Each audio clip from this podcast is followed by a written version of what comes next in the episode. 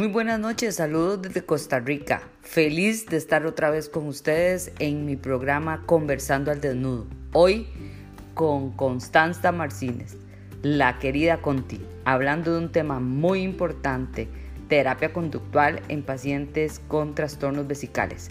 No se lo pierdan, está excelente.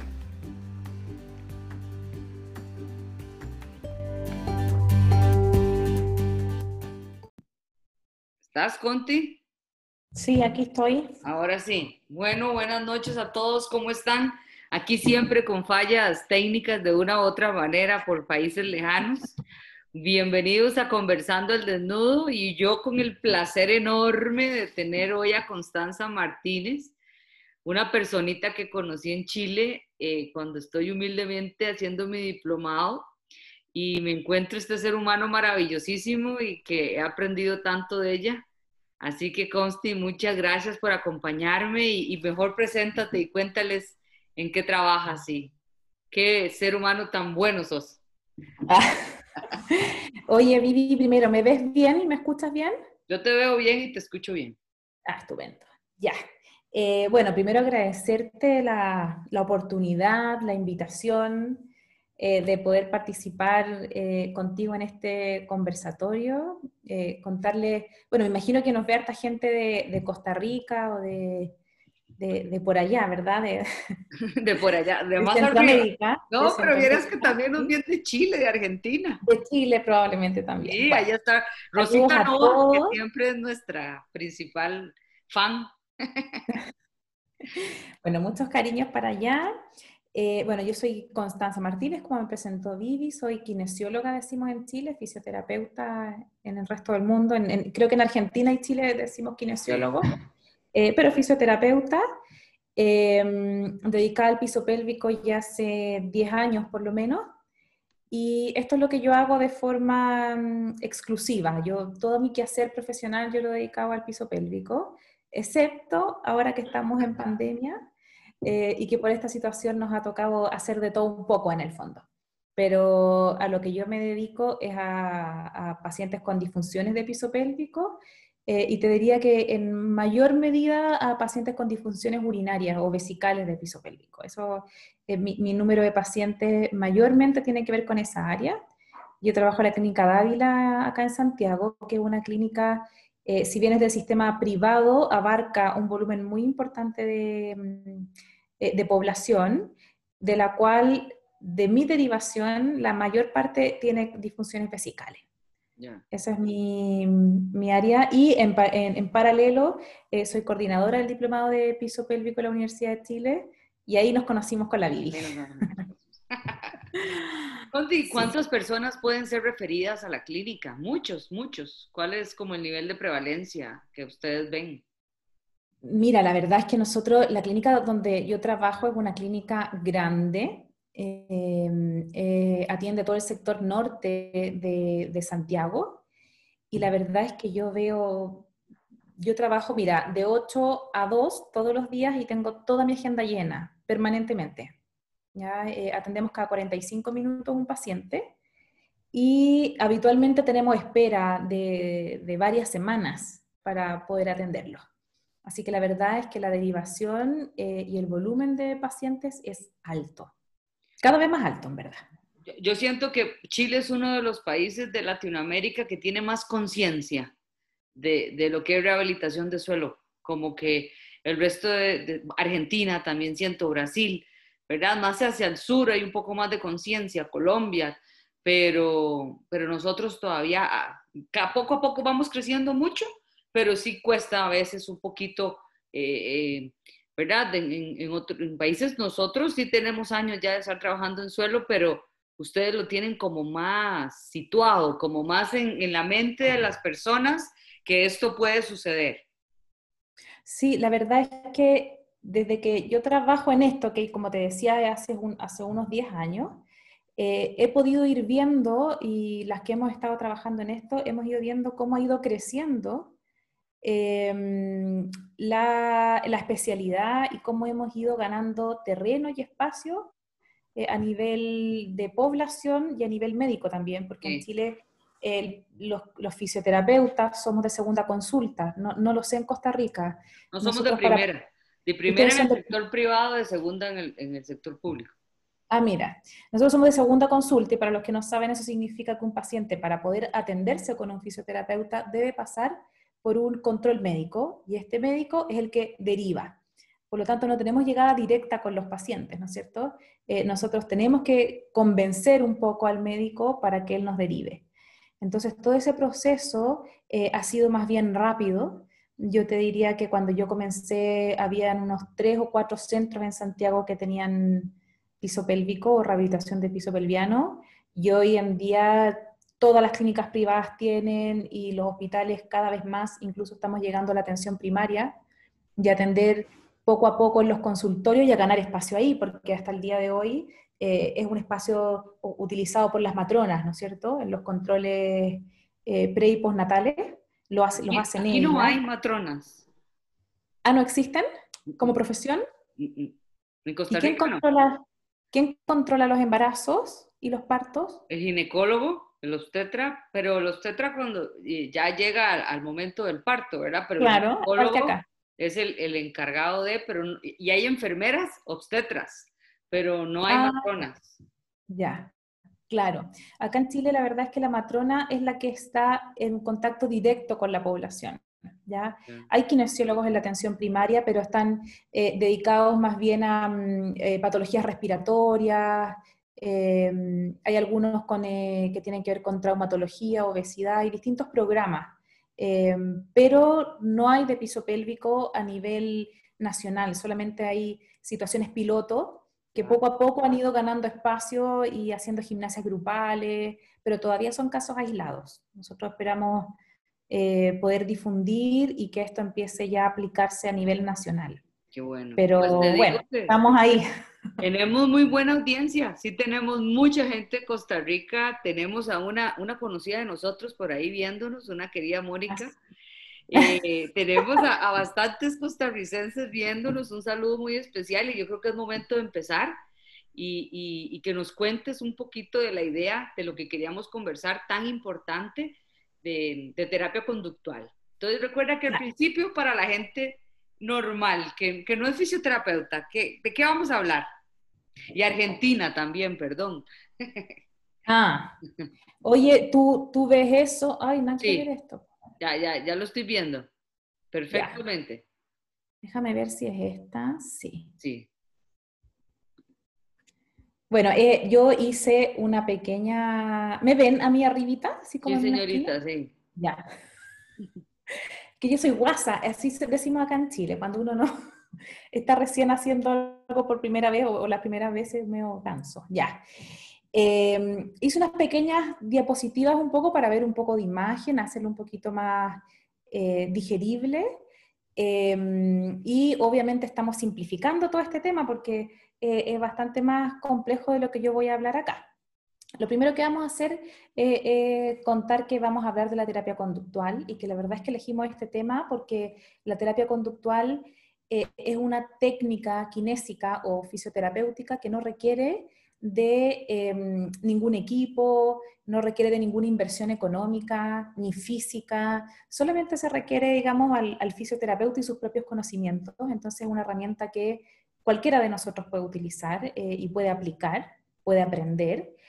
Eh, el tema es que tiene que estar bien aplicada, porque finalmente lo que nos pasa mucho es que es, que es un poco mm, eh, mirada en menos o, se deja un poco pasar, no se le da tanta importancia, porque nos gustan más, qué sé yo, los ejercicios, la electro, cosas que son más tangibles, pero la verdad es que un buen eh, diagnóstico y un buen tratamiento finalmente tiene que ir siempre acompañado de la terapia conductual. O sea, si yo no entiendo cómo funciona la vejiga, y, qué, qué, herramientas yo le voy a dar al paciente para ayudarlo en esta rehabilitación, eh, por mucho que haga ejercicios, por mucho que ponga electroestimulación eh, y utilice cualquier otra técnica kinésica, si no lo estoy acompañando con terapia conductual, lo más probable es que sea deficiente nuestro resultado. Entonces, entonces, perdón, para una persona que no es fisio, podríamos pensar que terapia conductual tiene que ver algo con psicología o no. Sí, de hecho, si ustedes googlean terapia conductual, lo que les va a aparecer es terapia cognitivo-conductual, ¿no es cierto? Eh, que es una herramienta que es más bien eh, psicológica eh, y que en parte es un poco lo que nosotros em, buscamos también con la terapia conductual. Ya le damos otro enfoque que quizás es un poco más físico o más acotado a la vejiga, pero es un poco la modificación de la conducta, ¿no es cierto? cómo nosotros a través de nuestra conducta vamos a influir en nuestra eh, situación, patología en este caso, entonces, o, disfunción. Y, yo para, como, como el nombre lo dice, yo para corregir esta disfunción o esta alteración en la función, yo voy a cambiar mi comportamiento o mi conducta, ¿ya? Eh, hay patologías o hay disfunciones de piso pélvico que tienen un componente conductual mucho mayor. Yo me imagino, Vivi, que a ti te ha pasado. O sea, uno recibe un paciente y dice, bueno, acá hay que aplicar mucha terapia conductual, porque yo tiene muy malos hábitos, entonces yo con una buena terapia conductual voy a ayudar mucho a este paciente. Y otros que, bueno, otros que no, no, lo requieren de forma tan, em, eh, tan imperiosa, pero todos al menos requieren un análisis desde el punto de vista conductual. Hoy, hoy me pasó, hoy me pasó.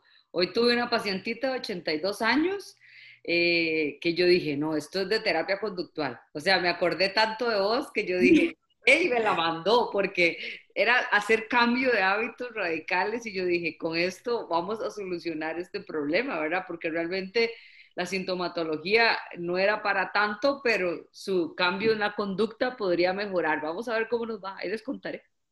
Sí, es, eh, eso que dice es súper importante porque a veces a mí me preguntan, bueno, pero es una paciente que quizás es muy viejita eh, o quizás no entiende bien los ejercicios em, o quizás, bueno, tiene alguna dificultad para realizar la terapia eh, en cuanto a los ejercicios o a la electroestimulación, pero muchas veces se nos escapa que con terapia conductual quizás no la vamos a sanar, quizás igual va a quedar con alguna sintomatología, pero vamos a mejorar su calidad de vida. Entonces, eh, cuando uno le pregunta si un paciente se va a ver beneficiado con, con, con de piso pélvico con fisioterapia de suelo pélvico, eh, no solamente hay que pensar en ejercicios o en, eh, o en electroestimulación, sino que también tenemos que incorporar la terapia conductual. A veces solamente lo que uno tiene que realizarle al paciente es terapia conductual. Entonces, bueno, vamos al, al grano, ¿no? Tú me interrumpes, vídeo, si hablo mucho también. Dale, dale. No estoy viendo la hora tampoco. Bueno, para, como vamos a partir para, para, el público en general, como dice la Vivi, vamos a hablar primero de la vejiga. La vejiga es un órgano, pero a la vez es un músculo, ¿ya? Es un músculo que está formado por eh, fibras musculares lisas. Eh, no tiene, no tiene mm, eh, no, es, no tiene un control voluntario, o sea, es decir, yo no decido cuándo contraer o cuándo relajar este músculo, ¿ya? Eh, pero sí, por lo tanto, nosotros, eh, digamos, médicamente decimos que es un, un, órgano, mm, se me fue la palabra, ¿cómo se dice? Auto, autónomo. Autónomo, ¿no es cierto? Funciona solo. Pero sí tiene un cierto control voluntario, porque ustedes dirán, bueno, yo a veces no tengo ganas de ir al baño, pero voy a salir. Entonces, como yo voy a salir, voy al baño, me siento y hago. Y me sale orina. Entonces, no es que la vejiga me haya avisado y me haya mandado al baño, sino que yo voluntariamente fui al baño y oriné. Al recto le, pasa, le puede pasar también algo similar, ¿no es cierto? Pero en el caso de la vejiga, la vejiga es un órgano que es autónomo, pero que yo puedo tener un cierto control voluntario sobre la vejiga. Y eso lo hace súper especial. Y también hace que a nosotros nos dé trabajo, porque finalmente si fuera totalmente involuntario nosotros no tendríamos nada que hacer. Eh, la vejiga es un músculo y, a la vez es bastante paradojal en su función, porque es un músculo que em, cumple una función contraria o, cumple dos funciones que son opuestas. Por un lado, almacena la orina y por otro lado, vacía la vejiga, ¿cierto? O sea, se llena y se vacía. Y son dos funciones que son opuestas, pero que em, eh, ejecuta el mismo músculo. A diferencia de cualquier otro músculo, o, creo, creo que la gran mayoría, el piso pélvico puede ser otra sección, pero en general yo tengo un músculo que se llama bíceps para doblar el, el codo, ¿verdad? Y tengo un músculo que se llama tríceps que cumple la función opuesta. En este caso tengo un músculo que cumple ambas funciones. Entonces, esa es la primera particularidad que tiene la vejiga, ¿cierto? O la segunda, porque ya habían mencionado la primera. Entonces, cuando uno tiene una disfunción de la vejiga, tiene que ver cuál de estas dos funciones es la que está alterada. O sea, si yo tengo, por ejemplo, una incontinencia de orina, yo voy a saber que el problema que estoy teniendo es en la fase de contener, ¿no es cierto? Porque en vez de estar conteniendo esta vejiga, esta vejiga está perdiendo orina. Y por lo tanto, la disfunción yo la voy a tener en la fase de llene, en la fase de continencia. Pero hay otras circunstancias en que yo la disfunción la voy a tener en la fase de vaciado. O sea, si yo tengo una vejiga llena y al momento de vaciarse y de eliminar la orina no la elimina completa, estoy teniendo un problema o una dificultad o una disfunción en la fase de vaciado. Y eso al final, al final es parte vital de nuestro quehacer, el poder identificar en cuál de las dos fases de la vejiga yo estoy teniendo problemas. Y eso no necesariamente lo hace un fisioterapeuta de, piso pélvico, lo puede hacer eh, algún fisioterapeuta que no esté formado en el área o que no tenga tanta formación, o incluso una persona común y corriente puede observar y darse cuenta en cuál de las dos situaciones en la que está perdiendo orina. O sea, perdón, está teniendo la disfunción, que puede ser o una pérdida o una alteración en el vaciado. Porque, porque eso es lo que te iba a decir, si, si estamos pensando en una persona normal, lo más común es que la persona piense que lo habitual es tener incontinencia, o sea, tener fugas de orina. Y hay gente que piensa que es normal, primer error, ¿verdad? Que la continencia es normal. Y segundo, que tener un problema de vaciamiento no es normal. O sea, eh, a ver, que, que pujar para orinar puede ser normal, que también no está bien. ¿verdad? Yo creo que son síntomas diferentes que nos vamos encontrando en el camino que no son normales, que muestran un tipo de disfunción. Sí, o sea, es, hay, síntomas, como dices tú, que también son mucho más fáciles de evaluar, que como yo te decía recién, lo puede evaluar cualquier persona. O sea, si mi mamá tose y se hace pipí, nosotros decimos pipí acá en Chile, pipí o pichí, no sé, ¿ustedes cómo dicen pipí? Se orina, se hace pipí. Son más doctos ustedes. Bueno, si una persona tose y se le escapa la orina, es fácil de reconocer. Uno dice, bueno, lo que tiene que estar adentro se me escapa, por lo tanto, es una alteración en la fase de continencia, ¿verdad? Pero hay otras situaciones que es más difícil de, poder descubrir y que hay que eh, hacer una anamnesis y una evaluación mucho más acuciosa para realmente descubrir en cuál de las dos fases es la que yo tengo eh, problemas. O eventualmente en ambas. O sea, hay casos, son los menos, pero hay casos que tienen dificultad para, eh, tanto para contener la orina como para vaciar la orina. Eh, algo importante que me gustaría mencionar en esta diapositiva es que eh, la vejiga cumple una función de almacenamiento. O sea, yo les digo a los pacientes, la vejiga es su bodega. O sea, los riñones están produciendo orina 24 horas al día, pero sin embargo yo no estoy yendo al baño 24 horas al día porque estaría goteando permanentemente. Entonces, para que eso no ocurra, tenemos la vejiga. Y la vejiga es un órgano almacenador. Eh, y, lo que, y lo que busca la vejiga es contener la orina para que nosotros tengamos independencia y podamos movernos por la vida y cada cierto tiempo vaciamos. Ese es el objetivo, ¿no es cierto? Que se junte la orina, se acumule la orina y después yo voy al baño y vacío. Y muchas veces nos pillamos haciendo, o los pacientes mismos eh, empiezan a darle una función opuesta a la vejiga empiezan a decir, bueno, para no orinarme, porque me estoy orinando, entonces para no orinarme, yo voy a ir al baño. Y voy a ir al baño para, para vaciar la vejiga y así después ya. no tengo incontinencia, no tengo nada más que perder. El problema es que la orina se produce 24 horas al día. Por lo tanto, por mucho que yo vaya al baño a orinar para vaciar mi vejiga para que no tenga más incontinencia, resulta que a los 5 minutos voy a volver a tener orina adentro. Entonces, ese es un concepto que es súper importante tener y que uno a veces se puede confundir y que uno, eh, para algunos casos, si bien va a ser importante que el paciente vaya al baño más seguido, no siempre es una herramienta adecuada. Y ahí es donde tenemos que discriminar a qué pacientes yo le voy a pedir eso y a qué otros pacientes le voy a prohibir eso. ¿Ya? Si lo que yo quiero es que el paciente eh, o la vejiga del paciente contenga, le tengo que enseñar a contener. No le puedo enseñar a vaciar, porque mi objetivo es que aprenda a contener. ¿Se entiende? Sí, yo sí lo entiendo. Aquí Ah, no, hay, no hay preguntas, así que vamos bien. Ya. Tú me vas diciendo, ya. Sí. Entonces, como decíamos, hay varias, eh, o sea, hay dos, las vejigas tienen dos fases eh, de funcionamiento, y una es la fase de continencia y otra es la fase, en esta diapositiva dice, eh, digamos, miccional o fase de vaciado. Eh, y dependiendo de qué, qué, mm, qué parte de este sistema esté funcionando mal, es la alteración que vamos a tener. Entonces acá no me interesa que, que se las aprendan ni que les quede clara cada una de ellas, pero, pero esta diapositiva a mí me gusta mucho porque explica que, ven la flechita, ¿no es cierto? Sí, que en la fase de, cuando se altera la fase de continencia, lo que yo en general voy a tener van a ser incontinencia, porque no contengo, me falla la fase de continencia. Y cuando yo tengo alteraciones en la falla, o sea, en la fase miccional o en la fase de vaciado, lo que yo voy a tener van a ser retenciones urinarias, ¿ya? O eh, mal vaciamiento vesical, también se le dice, ¿ya? Y esto yo lo voy a tener por alteraciones en dos partes, básicamente. O en el detrusor, que es eh, la vejiga misma, ¿no es cierto? O en el complejo esfinteriano.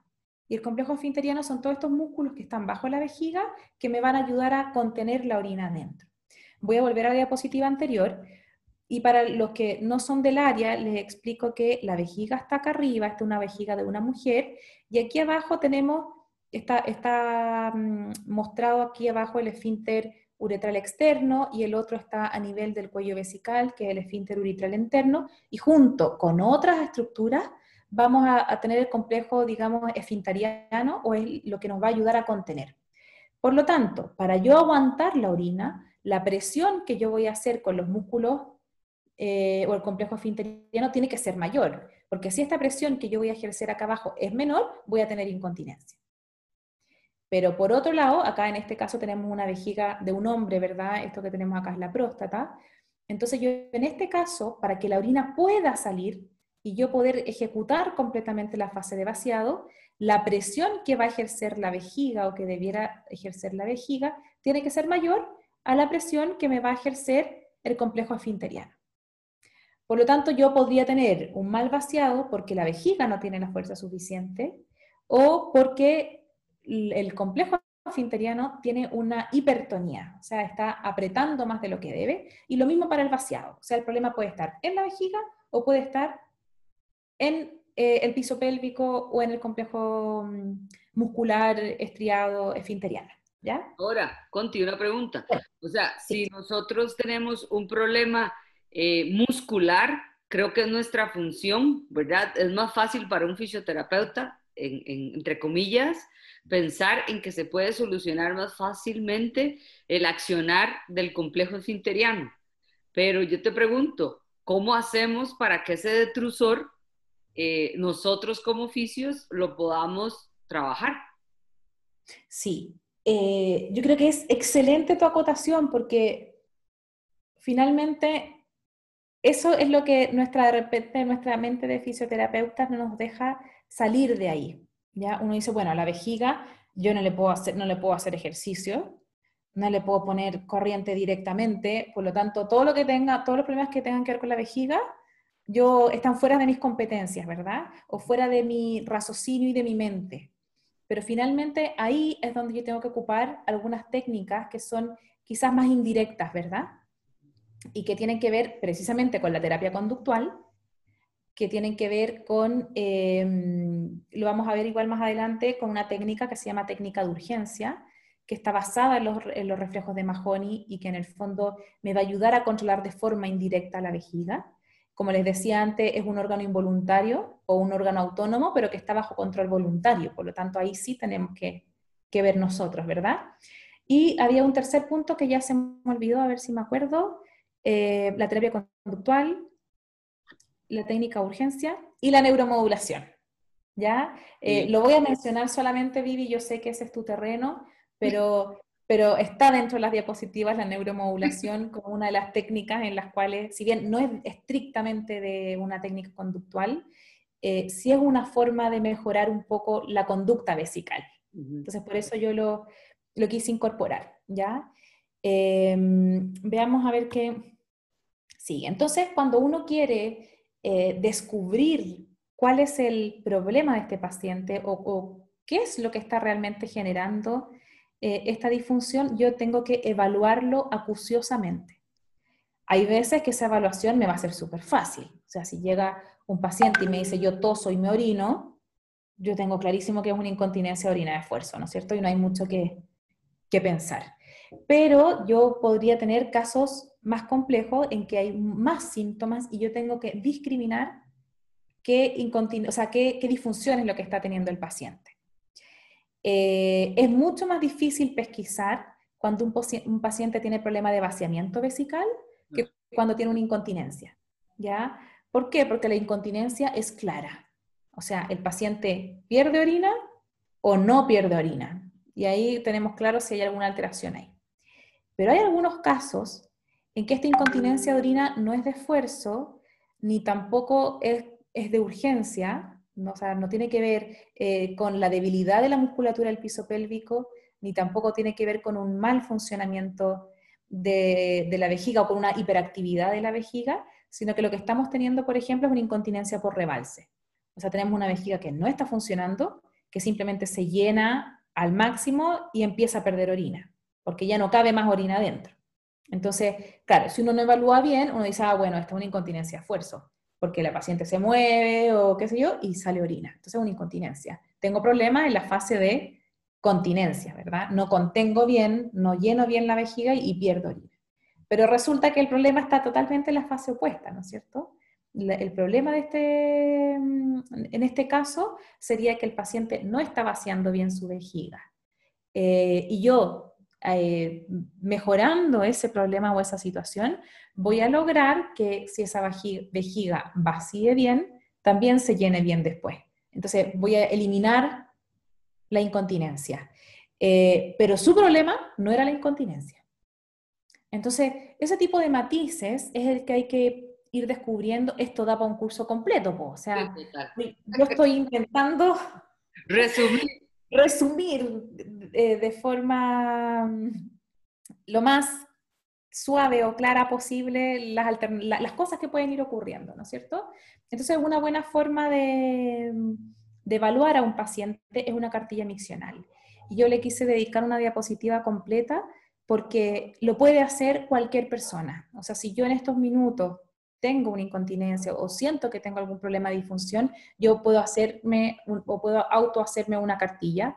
O si yo también soy un, fisioterapeuta que no me dedico al área de piso pélvico, pero sí me dedico al área de traumatología, de dolor lumbopélvico, o a veces em, pacientes con, eh, perdón, eh, fisioterapeutas que se dedican al área neurológica, y que claro, no es su área de expertise, pero resulta que están tratando al paciente y el paciente se realiza un sondeo intermitente o el paciente eh, tiene algunas disfunciones vesicales o defecatorias. Entonces, quizás sería bueno eh, evaluarlo y tener unas pequeñas herramientas que ayuden, al menos para saber cuándo derivar, ¿no es cierto? Y la cartilla miccional es básicamente lo que ustedes están viendo. Eh, existen miles de cartillas miccionales, hay algunas que están hechas en internet y otras que uno hace. Esta, mm, esta no está en internet, pero en verdad está, yo, yo la copié, no es una creación totalmente mía, pero uno la puede ir modificando. O sea, por ejemplo, si yo tengo un paciente que tiene, usa muchos protectores y quiere evaluar cuántos protectores tengo, bueno, puedo agregar una columna donde yo le ponga los protectores. Si yo tengo un paciente que tiene mucha sensación de mal vaciado, bueno, yo le puedo agregar una columna donde él vaya marcando las veces que siente este mal vaciamiento. La que estoy mostrando acá es la que yo uso siempre y que es la que me ha resultado más fácil por el tipo de pacientes que yo veo, ¿ya? Em, a veces las cartillas no son tan fáciles de llenar y por lo tanto eh, uno debe dedicarles el tiempo necesario para que los pacientes comprendan y que cuando me llegue la cartilla de vuelta tenga una información que sea, eh, que me sirva, porque bueno, me imagino que te ha tocado, Vivi, que a veces uno manda una cartilla y la información que te llega no te sirve, porque la rellenó mal, porque no puso...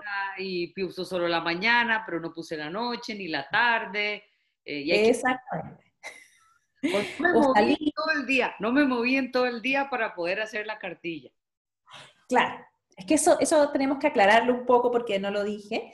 La cartilla lo que busca es em, plasmar el funcionamiento de una vejiga o de la, de la vejiga de una persona, digamos, en una situación normal. Es decir, si la persona trabaja, bueno, en el trabajo. Si la persona eh, está en su casa, es dueña de casa y hace el aseo, bueno, mientras hace el aseo y durante todo el día. No hay que modificar la conducta para hacer una cartilla miccional, porque en el fondo esto es como un holter. Eh, no sé, si yo voy a hacer un holter de presión, la idea del holter de presión es que eh, pueda medir la presión, ¿no es cierto?, durante, no sé, 24 horas o durante un, tiempo más largo. Y en los temas de vejiga existe la urodinamia, que es un examen que mide la función de la vejiga, pero es en un tiempo y en un minuto preciso, ¿ya? La gracia de, mm, de la cartilla miccional es que nos muestra el comportamiento de la vejiga, pero la cantidad de días que nosotros queramos medir, porque ustedes se habrán dado cuenta que uno no va al baño todos los días igual, sino que hay días que voy más, hay días que voy menos, hay días que tomé más líquido, hay días que tomé menos líquido, entonces no nos basta con, un, solo, con un solo día, ¿ya? Pero los días que yo haga, la idea es que sea una conducta normal, ¿ya? Me ha pasado lo mismo que le pasa a la Bibi, que hay pacientes me dicen, perfecto, el miércoles no trabajo, así que el miércoles lo voy a hacer y me voy a quedar en mi casa rellenando la cartilla. O sea, eso no nos sirve, porque eso no es la realidad de la persona. Eh, yo les pido tres días Idealmente dos días de trabajo y uno de fin de semana, porque al final eh, nosotros más trabajamos que estamos en la casa, excepto en cuarentena. Quizás ahora, ahora podría ser distinto, pero en, lo habitual eh, es mejor que hagan eh, días representativos, no días que sean muy distintos a lo normal, y eso nos dé un panorama global de cómo está funcionando esta vejiga. Habitualmente nosotros hacemos tres días de registro de 24 horas cada día, entonces el paciente parte una hora, en este caso vemos acá la cartilla que parte a las 10.15 como a modo de ejemplo, y el paciente debiera rellenarla por 24 horas hasta las 10.15 del día siguiente. Entonces, la primera parte de la cartilla, a ver dónde estoy acá, la primera parte de la cartilla es la cartilla miccional propiamente tal, donde yo voy a ir poniendo las horas a las que el paciente va al baño, cuánta orina hizo, y acá es donde uno tiene el problema, porque a nadie le gusta ir al baño con el jarrito y orinar en el jarrito y después medir em, cuánta orina hizo, ¿no es cierto? A nadie le gusta. Pero acá la educación al paciente es vital. Y que no la guarden, Conti, que no guarden la orina 24 horas, por favor, no lo necesitamos. No hay que acumularla en botellas, no. No, o sea, el paciente orina en el jarrito, mide cuánto hizo y eso es lo que anota, ¿ya? Eh, y acá hay que ser súper clara con los pacientes, o sea, esto hay que hacerlo bien. Si no lo va a hacer bien, no lo haga porque va a perder tiempo, lo va a pasar mal y la información que va a recopilar no nos va a servir. Entonces yo a los pacientes les digo tres días de esfuerzo, de ahí yo los dejo tranquilos, pero tiene que ser bien hecho. ¿ya? Al principio, cuando yo empecé a trabajar en esto, me da un poco de, como de, no sé si de pena o de, mm, eh, como, que, como que yo pedía la cartilla al paciente como pidiéndole permiso o pidiéndole disculpas. Como, mire, ¿sabe qué? Aquí tiene que rellenar, porque bueno, al menos en Chile somos un poco así. Eh, y lo que me pasaba es que me llegaban cartillas con información que no es adecuada, porque finalmente me decían como, ay, no, es que esa no lo medí, yo calculé más o menos cuánto hice, o, o no, es que en la tarde salí, entonces esa vez no la puse. Las otras sí las puse, pero, pero esas de la tarde, ahí no, yo salí. No. Entonces yo ahora soy súper, súper clara, categórica en qué es lo que tiene que rellenar el paciente. Eh, y si va a salir, va con su jarrito en una bolsita de género que nadie se la vea y rellena la cartilla. ¿Ya? Porque si no, no vale la pena el esfuerzo. O sea, nosotros perdemos mucho tiempo explicando lo que es la cartilla. El paciente pierde tres días pasándolo mal haciendo la cartilla para que después traiga una información que no nos va a servir. ¿ya? Entonces, si van a hacer la cartilla, tiene que ser eh, bien hecha y bien informada. La segunda, bueno, entonces vamos a medir la, la, orina, después el deseo, si el paciente fue al baño con ganas o no, porque a veces uno va sin ganas. Entonces, si va sin ganas, el volumen que yo espero tener va a ser menor. ¿no es cierto? Porque lo normal o lo fisiológico es que a mayor volumen, mayor deseo.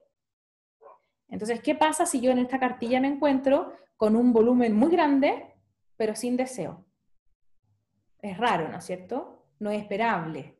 Entonces yo eso lo voy a marcar y lo voy a dejar ahí porque eso me está dando una información de que esto está funcionando mal.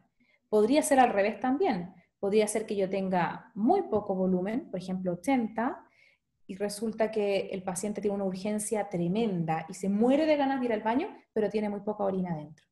Entonces eso también me está demostrando que hay un problema en la fase de continencia, ¿no es cierto? El paciente no puede aguantar una cantidad normal de orina. A todo esto el volumen máximo de una vejiga más o menos son 500 cc. Por lo tanto... Eh, deseo normal anda como en 120, por ahí, ¿no? 150. El deseo, claro, sí. Exacto. Entonces, eh, en base a eso nos va a dar mucha información. Yo eh, muchas veces como que los pacientes que tienen vejigas hiperactivas y que van muchas veces al baño y están todo el día yendo, por ahí entre medio tienen un volumen alto, ¿no es cierto? tienen un volumen de 400 o un volumen de, 500. Entonces yo les digo, mire, su capacidad vesical es normal. Así que sáquese de la cabeza que su vejiga es chica. Entonces, ya al tiro eh, o inmediatamente, en la, medida que yo voy eh, releyendo esta cartilla, me voy dando cuenta de cómo está funcionando la vejiga. Y en base a eso... Perdón que te interrumpa, tenemos dos preguntas. Yo creo ah, Vamos a ver. Tengo una colega que se llama Milena Hernández, saludos a Milena, que dice, buenas noches, dice, tengo un caso de una enfermera que pasa muchas horas en sala de cirugía, en trasplantes, y no tiene oportunidad de grandes cambios conductuales. ¿Qué estrategia se puede usar cuando el trabajo limita las recomendaciones y cambios conductuales que se sugieren? Eh, mira, eso es una realidad a la cual uno se enfrenta permanentemente las enfermeras, la arsenalera, me imagino, bueno, enfermeras, arsenaleras, también las enfermeras no que están en pabellón, sino las que están en turno y que hacen turnos de 24 o 12 horas en que no pueden ir al baño tranquilas, ¿ya? Em, o no pueden tomar la ingesta necesaria, etc. Las otras pacientes que me pasa mucho, que no sé cuál es tu experiencia o la de los colegas que nos están escuchando, eh, son las pacientes profesoras, ¿ya? En que ellas están dando clases y les dan ganas de ir al baño y resulta que no pueden ir al baño, se tienen que aguantar. ¿no es cierto? Y vamos a ver eh, más adelante que en el fondo eso nos va a traer una alteración en la función y que, mm, y que lo que nos pasa con estas pacientes es que a largo plazo, y seguramente a esta arsenalera o esta enfermera, no sé cuál es su, su disfunción, digamos, pero lo que le empieza a ocurrir después a largo plazo es que tienen incontinencia orina de esfuerzo. O sea, han llenado tanto su vejiga y no han entrenado su musculatura que empiezan con una incontinencia, pero ya pasados los años en general. ¿ya? Eh, yo me río porque en general en todos los veranos me empiezan a llegar las profesoras. Terminan las clases y parten las esquinas de piso pélvico. Y me pasa con la enfermera. Básicamente lo que uno tiene que hacer ahí es em, readecuar los hábitos. O sea, yo no puedo hacer que una cirugía dure menos de ocho horas. Y si la cirugía dura ocho horas, todos los que están adentro estuvieron ocho horas sin ir al baño, ¿no es cierto? Eh, o gran parte de esas ocho horas, porque no van a estar yendo cada hora y media, o sea, podrán interrumpir, ir un segundo, pero, pero no van a poder mantener sus hábitos como corresponden. Entonces lo que yo hago es precisamente analizar eso, ver cómo son sus turnos. Quizás ella no tiene turnos todos los días, quizás tiene un, un, ritmo de trabajo, quizás trabaja dos días, dos días descansa. Entonces, eh, la idea es ir acomodando a su situación personal y particular eh, estas técnicas. O sea, por ejemplo, si el problema de ella, que no estoy segura, si el problema de ella es que ella se aguanta muchas veces eh, la orina dentro. Perdón, dice Mile que lo que tiene la paciente es una incontinencia de esfuerzo, sí. Ya, entonces, eso es lo que les pasa habitualmente a las personas que, que están mucho tiempo sin ir al baño. ¿ya? Em, toman líquido a lo largo del día, la vejiga se llena muchas veces por sobre los 500 cc y no está en un entrenamiento de piso pélvico. Por lo tanto, lo que ocurre, esto es igual que yo digo a los pacientes que si yo les doy una pesa de medio kilo y les digo, ande todo el día con la pesa en la mano. Al principio le va a dar lo mismo, porque es un peso pequeño, ¿verdad? Lo puede tener en la mano. pero ya a mediodía le va a empezar a doler el brazo. Y seguramente en la tarde o en la noche ya no va a poder más con el brazo, porque se le cansó, se le fatigó el brazo. Lo mismo pasa con el piso pélvico y la vejiga. Entonces, en el caso de ella, lo que yo haría es un entrenamiento programado eh, mientras no esté en cirugía. Por ejemplo, ya hoy día tiene libre, entonces hoy día usted se preocupa de tomar tanta cantidad de líquido y de ir al baño eh, cada cierto, con cierta frecuencia. El día que usted tiene cirugía o el momento en el que tiene cirugía, no tome líquido antes, porque claro, si yo me tomo una lata de Coca-Cola, que además es un irritante vesical, y me va a llenar la vejiga, em, me van a dar ganas dentro del pabellón, o si no me dan ganas porque ya mi vejiga está muy grande, va a ser un peso que va a tener mi piso pélvico permanente. Y eso va a generar más incontinencia de orina. Entonces, esto igual, no sé si ustedes lo hacen, pero si yo voy a, yo voy a salir y, voy a ir a un lugar donde no va a haber baño, no me tomo medio litro de agua antes de salir. Porque si me lo tomo, me van a dar ganas en ese lugar sin baño, ¿no es cierto? Entonces, en el caso de ella, es un poco lo mismo. Cuando ella vaya a entrar a pabellón, eh, yo suspendería una hora antes la ingesta de líquido. Eh, también la ingesta de líquido puede ser parcelada, o sea, mientras yo más rápido me tome el líquido, más rápido voy a producir orina. No sé si ustedes se han dado cuenta, pero si yo tengo medio litro y me tomo el medio litro, me va, a caer la orina a la vejiga más rápido. Y eso va a estimular las paredes de la vejiga, de forma más intensa y me van a dar ganas, no sé, cuando tenga 200 cc y después me van a dar ganas cuando tenga 200 cc más y después me voy a quedar con 100 cc adentro, más otro poquito más y voy a ir tres veces al baño por una botella de medio litro. Pero si yo esa misma botella de medio litro la tengo acá en mi escritorio y me la voy tomando de a poco, cada cierto rato voy tomando unos sorbos, la producción de orina también va a ser de forma mucho más eh, paulatina, no va a caer de forma tan intensa sobre las paredes vesicales y voy a poder pasar más tiempo sin tener deseos de ir al baño. ¿Me explico?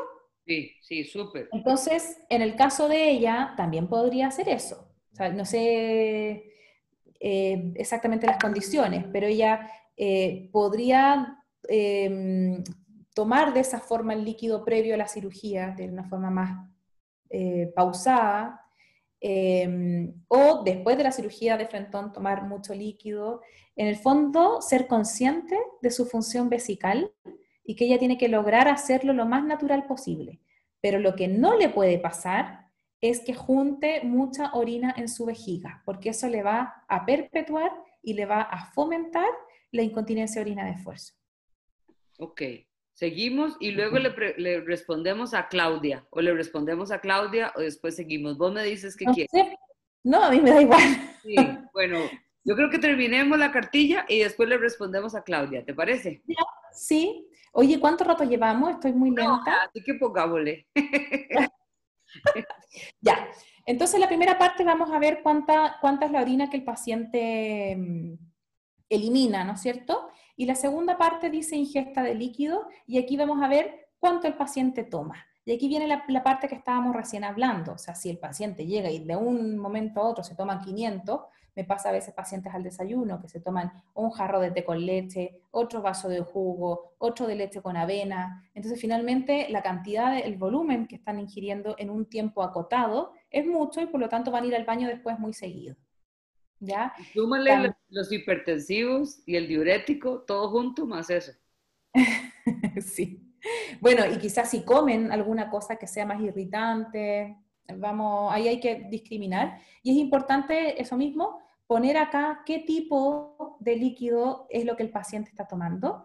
Porque hay líquidos que van a ser más irritantes, eh, principalmente los líquidos con cafeína. Yo he tenido pacientes que han generado vejigas eh, eh, ¿cómo se dice?, hiperactivas, eh, nada más que por tomar bebidas energéticas, porque van al gimnasio y quieren generar, quieren quemar más calorías y consumen mucha bebida energética, sobre todo los, cabros jóvenes, los niños jóvenes, y em, quemadores de grasa, que también son ricos en cafeína. Entonces lo toman por periodos prolongados y después quedan con un cuadro em, de hiperactividad, ¿ya? O de vejiga, mm, de urgencia vesical. Y el problema es que después uno dice, no, que estás tomando mucho, mucha mm, bebida energética y tú le cortas la bebida energética, sin embargo los síntomas persisten. Como que la vejiga aprendió a comportarse de esa manera. Y ahí obviamente se nos hace más difícil, ¿no es cierto? Y tenemos que empezar a aplicar otras técnicas de control. Y finalmente la última columna es la de la fuga, donde el paciente marca eh, cuánta cantidad de orina está perdiendo, con una, dos o tres cruces en este caso, y eh, qué le generó la incontinencia. ¿Ya? Porque cuando hay incontinencia básicamente tenemos que diferenciar a grosso modo dos cosas. Uno es si el paciente pierde orina al hacer el esfuerzo y el otro es si el paciente pierde orina eh, con el deseo. ¿No es cierto? El que yo tengo ganas de orinar y me trato de aguantar y me trato de aguantar, pero no puedo y me termino orinando. Eso se llama urge incontinencia y puede ser un síntoma de vejiga hiperactiva, de una vejiga que está descontrolada. Entonces yo, una vez que tenga esta cartilla, voy a poder extraer la información necesaria para saber si el problema que yo estoy teniendo con el paciente es en la fase de vaciado o en la fase de lleno. Acá yo tengo dos, me parece, ejemplos a la, un poco la rápida, está, eh, no me interesa que lo analicemos en tanto detalle, pero uno al mirar estas, estas cartillas empieza incluso a interpretar la personalidad de los pacientes, ¿no es cierto? O sea, esta cartilla no me da la sensación a mí de calma, paz y tranquilidad, sino que me da la sensación de una eh, hiperactividad no solamente de la vejiga, sino que también de la personalidad, ¿no es cierto? Eh, y eso es lo que tenemos acá, un paciente que en un día, no sé si tengo los Mira, el volumen mínimo, o sea, el volumen para ir al baño de él, incluso con 80 cc, ven acá, miren, 80 cc, este paciente tenía ya deseo, y además ese deseo era urgente. O sea, ahí tenemos un problema. Tenemos una vejiga que es un poco exagerada o que es alaraca, que con un poquito de orina hace un tremendo escándalo. Y aquí abajo tenemos, por ejemplo, que también fue con 400 cc al baño, y claro, y tenía deseo y tenía urgencia, pero eso me deja claro que el tamaño de la vejiga del paciente es normal. No es que él tenga una vejiga chica, que eventualmente podría ser, ¿no es cierto? Pero no es el caso. ¿Qué más? El volumen promedio tengo ahí es de 181. Eh, como yo les decía, el volumen máximo es de 500, así que el volumen promedio debiera ser alrededor de 250. Está un poquito bajo este. Ah, ahí no nos vemos, pero va como 13 veces al baño al día, que está aumentado, ¿no es cierto? Lo normal, más o menos, y dependiendo del líquido, es 6 veces al día. Y este paciente tomaba 4 litros 300. Entonces, también eso es importante, porque si yo me tomo 10 litros, voy a estar todo el día en el baño. Y no es que mi, vejiga esté mala ni funcione mal, es simplemente que yo con mis hábitos la estoy alterando. Entonces, un paciente que tiene una vejiga hiperactiva, que lo manda muchas veces al baño, no puede estar consumiendo 4 litros de líquido, porque si no, va a, a, perpetuar y a fomentar su sintomatología. Este es lo al revés, ¿no es cierto? Acá tenemos una paciente que toma poco líquido, que va pocas veces al baño y claro, y presenta esta sensación de urgencia, pero con 600 cc. ¿Es normal presentar urgencia con 600 cc? Sí. Sí. Porque estoy sobrellenando la vejiga, la estoy sobredistendiendo. Por lo tanto, me está diciendo, oye, anda al baño porque aquí ya no aguantamos más, ¿ya? Y eso es normal. Entonces hay que explicarle al paciente que él no tiene un cuadro de, de urgencia miccional. Él lo que tiene es una vejiga normal que le está diciendo que tiene que ir al baño. Entonces, lo que tiene que hacer es cambiar sus hábitos y no ir al baño con tanta diferencia porque si no se le va a llenar mucho la vejiga. Entonces, la terapia conductual, una vez que tengamos evaluado, ah, querías hacerme la pregunta o no? Bueno, sí, lo que pasa es que es un toque de intervención. Entonces, yo creo ah, que... ya. sigo? Ya. Entonces, la terapia conductual van a ser todas las herramientas Em, eh, que nosotros vamos a emplear para intentar reproducir un comportamiento normal, en este caso de la vejiga, ¿ya? pero podría ser también del, recto, ¿verdad? Em, entonces, a través de estas técnicas, lo que yo estoy buscando es que el funcionamiento de esta vejiga sea lo más parecido posible al que tiene una vejiga normal. En algunos casos lo voy a lograr a cabalidad, en otros no, por ejemplo, una vejiga neurogénica o en pacientes que tienen alguna alteración neurológica, probablemente yo no voy a lograr que tengan una vejiga normal o que tengan una vejiga que funcione normal, pero sí la idea es acercarnos lo más posible a eso. ¿ya? Y esa es básicamente la definición eh, más relevante de, la terapia mm, conductual. eh, son maravillosos, no tienen efectos secundarios si están bien aplicados, eh, es gratis, no requerimos de inversiones, eh, sí requerimos de un paciente que esté dispuesto a hacer los cambios conductuales o de un cuidador que pueda, digamos, em, reemplazar en ese sentido al paciente, como es el caso de los niños o algunos adultos mayores, o algunos problemas, pacientes con problemas neurológicos también. Conti, aquí una, una, una que no es la pregunta que todavía tenemos pendiente. Eunice nos preguntaba qué significaban las X, pero ya aquí Isa se lo respondió, ¿verdad? Que es la cantidad de fugas. Exactamente. O sea, es la cuantía de la fuga. Una cruz son gotitas, dos cruces es como un eh, chorro de orina y tres cruces ya es como pérdida total, o sea, un volumen eh, vesical completo. Es cuando el paciente ya se tiene que cambiar de ropa y el paciente sintió que ya se le salió todo. No, no, que, no que se le salió y le alcanzó a contener, sino que ya o perdió todo o perdió casi todo. Esos es como los tres, tres, los tres niveles. Ya, entonces, dentro de la terapia conductual tenemos varias ramas o varias alternativas, ¿no es cierto? La primera son las modificaciones en el estilo de, de vida, eh, que hay varias, ¿verdad? tiene que ver la pérdida del peso, em, cambios en la, en la, dieta. Bueno, el peso, porque finalmente todo nuestro perímetro abdominal es contenido y sostenido por el piso pélvico. Por lo tanto, a mayor peso, es como tener una pesa, en vez de 500 gramos en la mano, tener una pesa más grande y por lo tanto em, va a ser más difícil de contener y me va a generar mayor incontinencia de esfuerzo. Está, em, no lo tengo acá en la diapositiva, pero ya está incluso estudiado cuánto el paciente tiene que bajar para ver un efecto en, la continencia. Cambios en la dieta, hay, hay mm, alimentación, hay comida y hay líquidos que son irritantes, que tienen que ver principalmente con la cafeína, con la vitamina C y con las cosas picantes, ¿ya?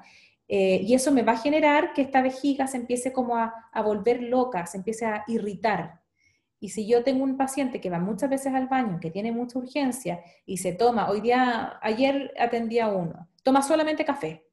Entonces toma litro y medio, pero de puro café. Por lo tanto, lo raro sería que no tuviera una vejiga irritada. El problema no es la vejiga, el problema es él, que le está dando puro café, ¿no es cierto? Entonces eso es súper importante. Y yo puedo entrenarlo, le puedo poner neuromodulación, puedo sacarle mucho músculo, puedo ocupar todo el arsenal de, de electroterapia, pero si el paciente sigue tomando un litro y medio de café, no vamos a obtener buenos resultados. Entonces, es súper importante. Eh, la, ingesta de los líquidos, hay pacientes que para no orinarse no toman líquido.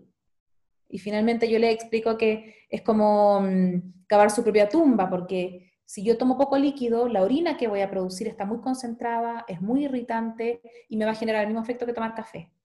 Entonces, hay que intentar tomar una cantidad moderada de líquido, tampoco irse al extremo, ¿ya? Dos litros para personas adultas, en caso de incontinencia o pacientes que tengan como mucha complicación eh, operados de próstata, yo les recomiendo litro y medio, pero no menos, porque ya menos vamos a tener una orina de mal olor, de color fuerte y va a ser irritante. Evitar el estreñimiento, el estreñimiento además va a presionar eh, la uretra y la vejiga, y también hay una relación con el, em, ¿cómo se dice? Con el cigarro, ¿ya? Después viene algo que es súper importante, que son todos los regímenes o todas las alternativas que hay eh, calendarizadas, en las cuales uno al paciente básicamente les da un calendario, pero en este caso no es para evaluar, como la cartilla miccional, sino que es para tratar. Y en este tratamiento yo lo que voy a hacer es eh, cambiarle los hábitos al paciente que esto es lo mismo cuando una persona va al nutricionista y la nutricionista le dice, ya, en la mañana usted se va a comer una tostada con un jamón de pavo y una rodaja de tomate, al almuerzo no sé qué, bueno, esto es lo mismo, pero nosotros con la vejiga. Entonces, dependiendo de lo que el paciente tenga, es lo que yo le voy a eh, programar o yo le voy a solicitar.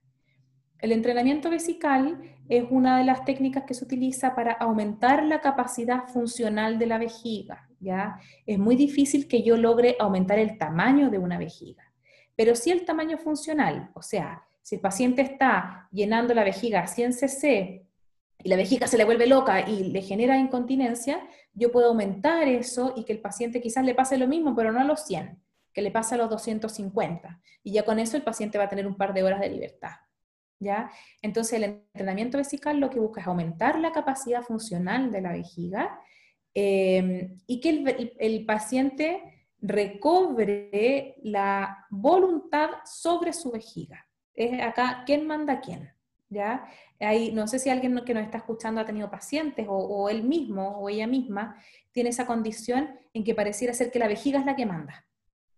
Entonces llega a un restaurante y tiene que buscar dónde hay baño, o, muchas veces los pacientes mapean, o sea, desde que yo estoy en mi casa y llego a la universidad, yo sé perfectamente dónde están los baños en los cuales yo voy a poder ir. Porque la vejiga en cualquier minuto me manda al baño. Entonces lo que uno busca con el entrenamiento vesical es recuperar ese control. Y para eso se utiliza una técnica muscular que tiene que ver con el entrenamiento muscular que se llama técnica de urgencia, que no lo vamos a, a, tocar en detalle en este momento, pero tiene que ver con cómo yo a través del músculo, de forma indirecta, voy a mandarle señales a mi vejiga para poder controlarla. Entonces eso hace que los pacientes se vayan sintiendo también más seguros. Después tenemos las micciones programadas, que son micciones por horario. O sea, como le pasaba a la enfermera amiga acá que, mm, que, trabajaba en pabellón, yo probablemente le voy a decir, bueno, cuando no esté en pabellón, usted va a ir al baño cada dos horas y no, no va a generar un volumen tan elevado en su vejiga.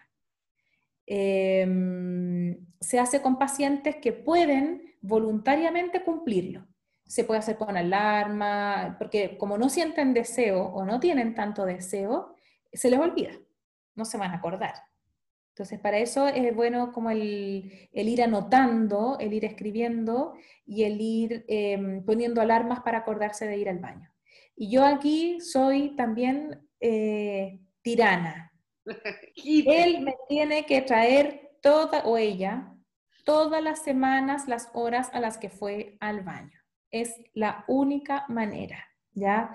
Yo le, le hay, hay, acá tiene que ver con cómo uno mm, cómo uno es, ¿no es cierto?, de, de personalidad y, y, cómo uno es como tratante. Yo ya apliqué la flexibilidad y no me resultó. O sea, si yo al paciente le digo, trate de ir cada dos horas, quizás lo logre, quizás no, eh, te va a decir que quizás lo hizo, pero en el fondo no lo hizo, nunca lo vamos a saber. Y puede ser que la terapia esté fallando por ese motivo. Por lo tanto, yo exijo y les entrego una hoja cuadriculada, donde día a día, por una semana, me anotan todas las horas a las que fueron al baño. Y es súper bonito porque uno puede comparar una semana con otra y decirle, ve, usted, en el caso, por ejemplo, de, una, de un entrenamiento vesical, porque también lo hacemos así, usted iba 10 veces al baño al día y mire esta semana, esta semana fue 8, estamos mejor. es una forma de, de mm, gráfica de ir evaluando la mejoría. Y a los pacientes al final les va súper bien y ellos se sienten súper claros con la, con la cartilla o con el, con el calendario. Por eso se llama regímenes de vaciado calendarizado en el fondo. ¿ya? Y después vienen las micciones estimuladas, que es lo mismo que la programada, solamente que hay un cuidador a cargo. O sea, es la mamá que le dice al niñito, ya, anda al baño o es el cuidador de un hogar que está preguntándole a los abuelitos si están mojados, si están secos, si tienen ganas de ir al baño, ya pasaron dos horas, vamos al baño. Esa es la única diferencia. Ni la micción programada ni la micción estimulada aumenta el volumen funcional de la vejiga. ¿ya? Su objetivo en general es o mantener seco al paciente o, eh, digamos, proteger el volumen de la vejiga, no, no permitir que crezca tanto o que acumule tanta orina. Eh, después vienen las recomendaciones promotoras de la continencia y que tiene que ver con todo lo ambiental. O sea, si lo que yo tengo es un niñito que tiene una vejiga hiperactiva y que le dan ganas de hacer pipí y no alcanza a llegar al baño, yo no le puedo poner un pantalón con cinturón, porque no se lo va a alcanzar a sacar, llegar al baño, entonces mejor pongámosle un pantalón de buzo, hasta que tengamos controlada la situación. ¿ya? O, elástico, diríamos aquí. Ah, ¿y yo qué dije? No, un pantalón de buzo, dice, no, nosotros aquí también, pero aquí decimos a los chiquillos, no, póngales un short con elástico, un pantalón con elástico, que es más fácil que botones. Exactamente, porque él va y, y, eso les da seguridad. También puede ser, por ejemplo, un adulto mayor que, desde que se baja la cama a que llegue al baño no hayan alfombras que se pueda caer, que en la noche hay alguna iluminación para que pueda saber dónde está el baño, em, evitar caídas y también evitar eh, accidentes con respecto a la orina. Em, y las medidas paliativas que tienen que ver con el tipo de protectores que uno está usando. ¿ya? Em, a mí me gusta mucho ver la cara de los hombres cuando los operan de próstata, ¿no es cierto? Eh, no sé cómo está ya la cosa de los productos que venden, pero siempre a mí me llegan los hombres con el slip desechable, que es esta ropa interior, que, es como un calzoncillo, pero es desechable. Y cuando yo les digo, no, pero usa un protector masculino, que tiene forma de triángulo y está hecho para los hombres, no sé si allá hay, ¿ustedes tienen? Sí, sí hay. Entonces uno les dice eso y como que se dan cuenta que de partida no son los únicos que les pasa, porque por algo los venden en el supermercado. Y en segundo lugar, es mucho más cómodo porque no están completamente eh, invadidos por este mm, calzoncillo. Y le sacan fotos rápidamente y la próxima sesión vienen con su protector, siempre y cuando su incontinencia no sea tan, tan, tan em, severa, ¿cierto? Entonces, sí aconsejar al paciente de qué tipo de protector es el más adecuado para él, em, por, por ayudarlos a mejorar su calidad de vida en el fondo. Eh, ah, después viene el entrenamiento vesical, que se refiere específicamente a, la técnica urgencia, pero lo acabo ya de, explicar, desde el control de la vejiga a través de la musculatura. Y también están las técnicas de vaciamiento, ¿no es cierto? Que, eh, orinar sentado provoca o produce un mejor vaciado eh, con tiempo, porque de repente uno cree que ir al baño es una pérdida de tiempo. Entonces, los pacientes van al baño así como queriendo salir, no, tienen que ir al baño tranquilos y se demorarán lo que se tengan que demorar, ¿ya? Em, sobre todo orinar, que es como un trámite, es como ir y volver, como, espérame que voy al baño y vuelvo. No es necesario volver, uno puede ir al baño tranquilo, se sienta tranquilo, orina y sale. Y eso te va a tomar un minuto más que si tú lo hicieras corriendo, pero te va a permitir un mejor vaciado, ¿ya? Eh, en hombres a veces recomendar el vaciado, este milquinuretral, que en el fondo eh, desde mm, detrás de los testículos eh, se levantan un poco la uretra para que caigan las últimas gotas, o eh, la maniobra de Credé, que es presionarse un poco la vejiga, sobre todo en vejigas hipotónicas que no tienen la fuerza para poder vaciarse, entonces uno al presionar estimula para ir permitiendo la salida de la, o favoreciendo la salida de la orina, que no es lo ideal, que no se hace siempre, pero sí en casos puntuales es necesario yo creo que quizás ahora podemos responder esa pregunta del tratamiento, ¿no? Sí, ya, yo creo que sí. Bueno, no sé cuántas diapos te faltan. No, nada. Ok, Claudia dice, bueno, pero si no tienes más, nos pasamos a pantalla nosotras y quito, quitamos la... Ah, me falta, me falta, ¿sabes qué? Lo de la, mm, la neuromodulación, lo termino y así salimos de la, diapo. Ya. Bueno, la neuromodulación básicamente lo que hace es modular Em, a través de las aferencias del nervio tibial posterior, em, el órgano efector. Y el órgano efector en este caso es la vejiga o el recto también puede ser, y lo que hace es modular la conducta neural en el fondo. Em, no es que necesariamente la active, sino que puede tanto activarla como inhibirla. Y eso es como lo maravilloso de la técnica de neuromodulación, porque si tengo una vejiga que está muy activa, la calma, y si tengo una vejiga que está muy lenta y que no se contrae, la activa. Eh, no es una estimulación eléctrica, sino que se entrega un estímulo eléctrico, pero con el fin de modular, no de estimular, ¿ya? Vivi lo sabe muy bien. Y tiene varias aplicaciones, ¿no es cierto? Pero la gracia es que el paciente está ahí acostadito, sentado, leyendo un libro, comiendo, haciendo cualquier cosa, y con esta corriente eh, que le está pasando por el em, cercano al, al, maleolo externo. Eh, interno. Perdón, interno. sí, al maleolo interno, esa es la dilexia, Vivi. Sí, sí, sí. al maleolo interno por 30 minutos con unos parámetros específicos y lo que vamos a hacer es eh, modular la actividad de la vejiga.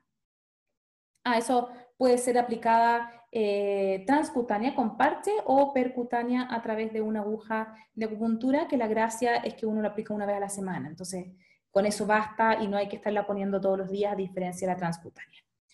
Y ahí estamos listas. Estamos listas. Ah, el material, eso, bueno, para que lo vean ahí, con un TENS común y corriente, ideal si es digital y uno puede ir subiendo la intensidad eh, de forma más controlada. Pero básicamente es un TENS. Ya, ahora Vivi, ah, tengo que dejar de compartir. Yes. Chuta, hasta aquí llegué. Ah, acá, ya. Ahí sí. Ok, mira, te hago la primera pregunta aquí que habíamos dejado botada a la pobre Eugenice. Espérate para ver. Ay, se me perdió. Ya, por el No puede ser que se me haya perdido. Era de que tenía un paciente, aquí tengo, tengo una paciente, Claudia se llama, tengo una paciente que tuvo una cirugía de columna y que quedó con sonda vesical y muy poca sensibilidad en esfínter, ¿cómo la trataría? ¿Ves? Por eso te digo que es todo un caso clínico. Oye, eh, muy poca sensibilidad en el esfínter, ¿se referirá a la vejiga? ¿A que la vejiga yo, lo que diría acá es sensibilidad a dónde, ¿verdad? Si es esfinteriana, si es vesical, si es que no siente las ganas de orinar, si ya no tiene sonda. Claro, porque, porque es muy difícil, o sea, uno puede pesquisar o evaluar la sensibilidad eh, vesical a través de la información que te da el paciente, ¿no es cierto? que ella te dice, no siento que tengo ganas de orinar. Y lo otro que uno podría hacer es con un tacto intracavitario evaluar la sensibilidad de, la cavidad vaginal y del músculo elevador del ano, pero no del esfínter. Yo no tengo cómo evaluar la sensibilidad, yo al menos con mis manos no tengo cómo. Ahora, ¿cuál era la pregunta? ¿Cómo tratarla? Sí.